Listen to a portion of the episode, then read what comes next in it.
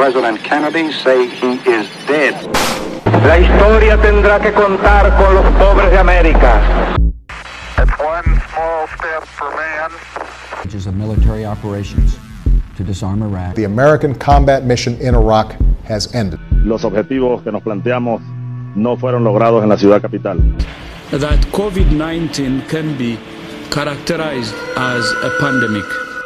Bienvenidos sean a Historias Random, el podcast donde hablaremos de personajes famosos y no famosos, historias conocidas y desconocidas, y sucesos tan perturbadores que dejaron huella en el consciente y en el subconsciente del colectivo. Mi nombre es Leo Ruiz y sin más preámbulo, el episodio del día. ¿Qué pensarías si te dijera que hay personas que viven en las montañas y son de color azul? No estoy hablando de Avatar la famosa película de Steven Spielberg, y mucho menos de los pitufos. Estoy hablando de personas reales que viven en los Apalaches, en el estado de Kentucky. Es la familia Fuguet. Sobre los Apalaches me gustaría hablar luego, con más detalle. Por ahora, solo hablaremos sobre la gente azul que vive allí. Para poner en contexto esta situación, debo hablar que la región de los Apalaches es una cadena montañosa que se extiende por varios estados de los Estados Unidos y termina en Canadá. Kentucky es uno de estos estados. A los habitantes de estas montañas, que abarcan 18 estados de los Estados Unidos, se les llama montañeses o gilibilis. Esta es una forma peyorativa de llamarlos y hace referencia a gente blanca que vive en las montañas, que poseen pocos o nulos estudios y a veces son tachados de tener relaciones incestuosas. Y la verdad es que este perfil se acerca mucho a la realidad. Alrededor de 1820, Martin Fuguet y Elizabeth Smith se casaron. Estos dos eran parientes.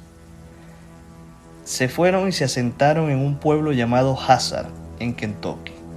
Ambos poseían un gen recesivo de metameloglobina o MET-H. Esta es un trastorno en los glóbulos rojos respecto a cómo absorben el oxígeno. Por esta razón, cuatro de sus siete hijos nacieron con la piel azul. Debido a la limitada población en esta área, la procreación generalmente era entre parientes, primos, tíos, etc. Por consecuencia, las siguientes generaciones nacieron con la piel azul también. Así continuó por poco más de un siglo.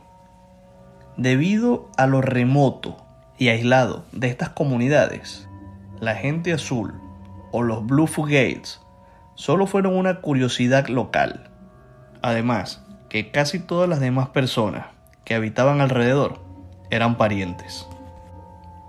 No fue sino hasta 1960 cuando una enfermera, cautivada por el fenómeno, convenció a miembros de la familia para llevarlos a la sala de hematología con el doctor Madison Covin III, quien hizo un estudio detallado de su condición y genealogía.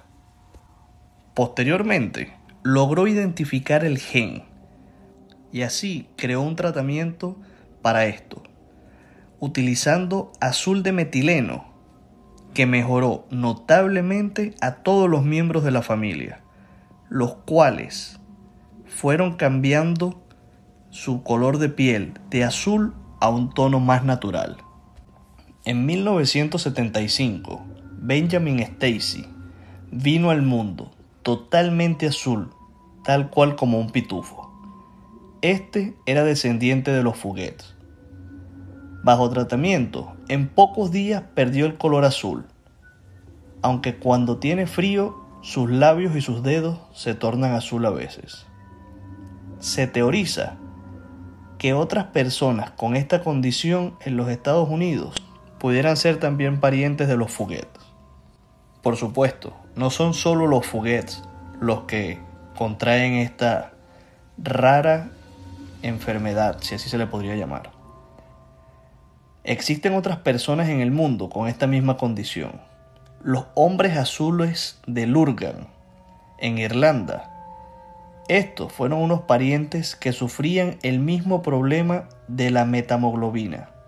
En 1942, Jane Daney puso, puso a cada uno de los parientes bajo diferentes tratamientos. El primero con ácido ascórbico y al segundo con bicarbonato de sodio. Las mejorías fueron visibles de 8 días en el primer caso y 30 días en el segundo. Hoy en día es un poco difícil ver algún hombre azul en Kentucky, pero si quieres verlo, las imágenes estarán en nuestras redes sociales, arroba historias random en Instagram y en Facebook. Nuestro correo electrónico es historiasrandom.gmail.com. Si estás interesado en enviar alguna información, bien será recibida. Espero que este episodio haya sido de su agrado. Hasta una próxima edición. Historias Random es escrita y narrada por Leo Ruiz. Producción y edición Luis Ruiz en Estudios Uroboro.